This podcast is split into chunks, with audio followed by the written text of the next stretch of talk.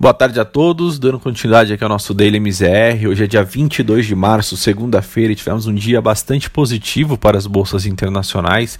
Os rendimentos dos títulos do Tesouro Americano fizeram mais uma pausa após dispararem mais uma vez na sexta-feira passada, o que por sua vez deu um espaço para a recuperação das ações de tecnologia em Nova York.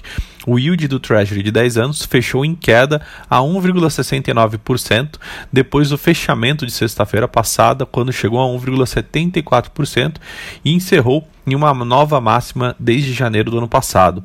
Apesar de reverter parte forte dos ganhos da semana anterior, o yield segue bem acima do 1,62 visto na segunda-feira anterior, né, no encerramento da sessão. As ações de tecnologia que naturalmente são mais sensíveis à alta dos rendimentos dos títulos americanos tem refletindo bastante esse movimento dos yields. Né? Eu acho que é bastante importante a gente ressaltar que os, as ações das gigantes do setor, como Apple, Microsoft, Facebook, vêm se mostrando bastante resiliente em algum desses dias, quando a gente tem essa disparada dos yields, né? além é, inclusive da Amazon também, que vem conseguindo é, mostrar bastante resiliência também, inclusive fechando o pregão de hoje em uma alta de 1,17. O setor de tecnologia hoje teve uma forte alta, refletindo essa queda no yield americano, né, com o setor dentro do S&P 500 se valorizando 1,93, o que ajudou o índice né, a fechar em alta de 0,70%, enquanto o Nasdaq né, liderou os ganhos do dia, subindo 1,23%, e o Dow Jones, por sua vez, fechou em alta de 0,32, conseguindo ali reverter para o campo positivo depois de começar ali o terreno negativo no início dessa sessão. Vindo um pouco para a Bolsa Brasileira, o dia não foi muito positivo para os países emergentes. A nova crise na Turquia detonou uma onda de aversão ao risco que atingiu em cheio os mercados emergentes e naturalmente a bolsa brasileira, que também enfrenta ali todas as, as preocupações locais em relação à situação fiscal. O Bovespa, que chegou a cair mais de 2% durante o pregão, né, conseguiu se afastar das mínimas do dia e com sinais positivos da Bolsa de Nova York, né, a percepção de que o problema turco deve ter um efeito limitado em seus pares, fez com que a gente conseguisse reduzir as perdas do dia.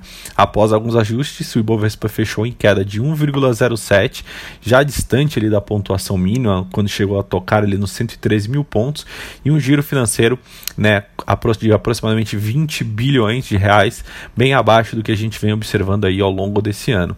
É, profissionais do, do mercado financeiro afirmam que a Bolsa Brasileira ela cai em meio a uma versão a risco que toma conta das principais economias emergentes, depois ali que o presidente da Turquia, Erdogan, demitiu o presidente do Banco Central turco né, na esteira de um forte aperto monetário promovido na semana passada. Segundo é, o mercado, essa situação ela reforça a instabilidade que toma conta de todos os ativos emergentes. Além disso, né, é, a pressão lá de fora pesou bastante em ações mais expostas ao exterior e que têm ali acumulado os ganhos recentemente em um movimento de correção. Vale hoje é, fechou o dia em queda de 1,66%, com, com pressão adicional de uma nova queda também no minério de ferro. Além disso, empresas de siderúrgica sofreram bastante também, como CSN e Gerdau, né, é, tendo ali é, fortes perdas hoje no, no pregão de hoje. Vindo para a parte de câmbio, né, o temor da Turquia é, ele perde força, no entanto, faz com que a moeda americana ganhe espaço em relação à moeda brasileira.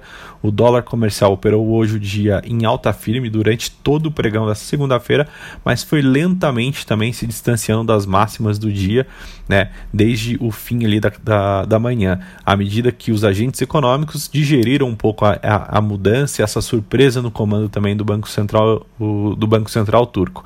A moeda americana hoje fechou em alta de 0,64, cotado a R$ 5,51. E aí quando a gente compara esse desempenho com, com os demais pares emergentes, a gente vê que foi algo bastante parecido, né, à medida que é, no fim da tarde, o dólar avançava 0,39 em relação ao peso mexicano e 1,15 em relação ao rublo russo. No entanto, a, lura, a lira turca perdia né, espaço e, e caía 7,63 em relação à moeda americana.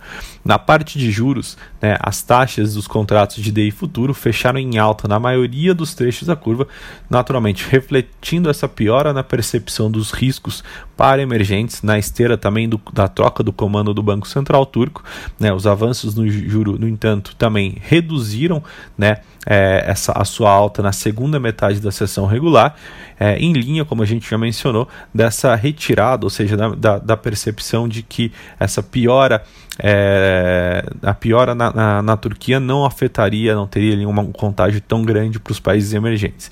E aí, naturalmente, as taxas terminaram o dia longe de suas máximas, com os vencimentos mais curtos, inclusive ali tendo uma registrando uma leve queda. Os agentes do mercado é, continuam é, muito atentos né, é, às questões internas, principalmente à espera da ata do Copom, que será divulgada amanhã às 8 horas, e pode trazer ali mais sinais de como que o BC deve é, trazer ali ou deve com, conduzir essa normalização da Selic. É, por hoje essas são as notícias. Amanhã a gente volta com mais informações. Muito obrigado.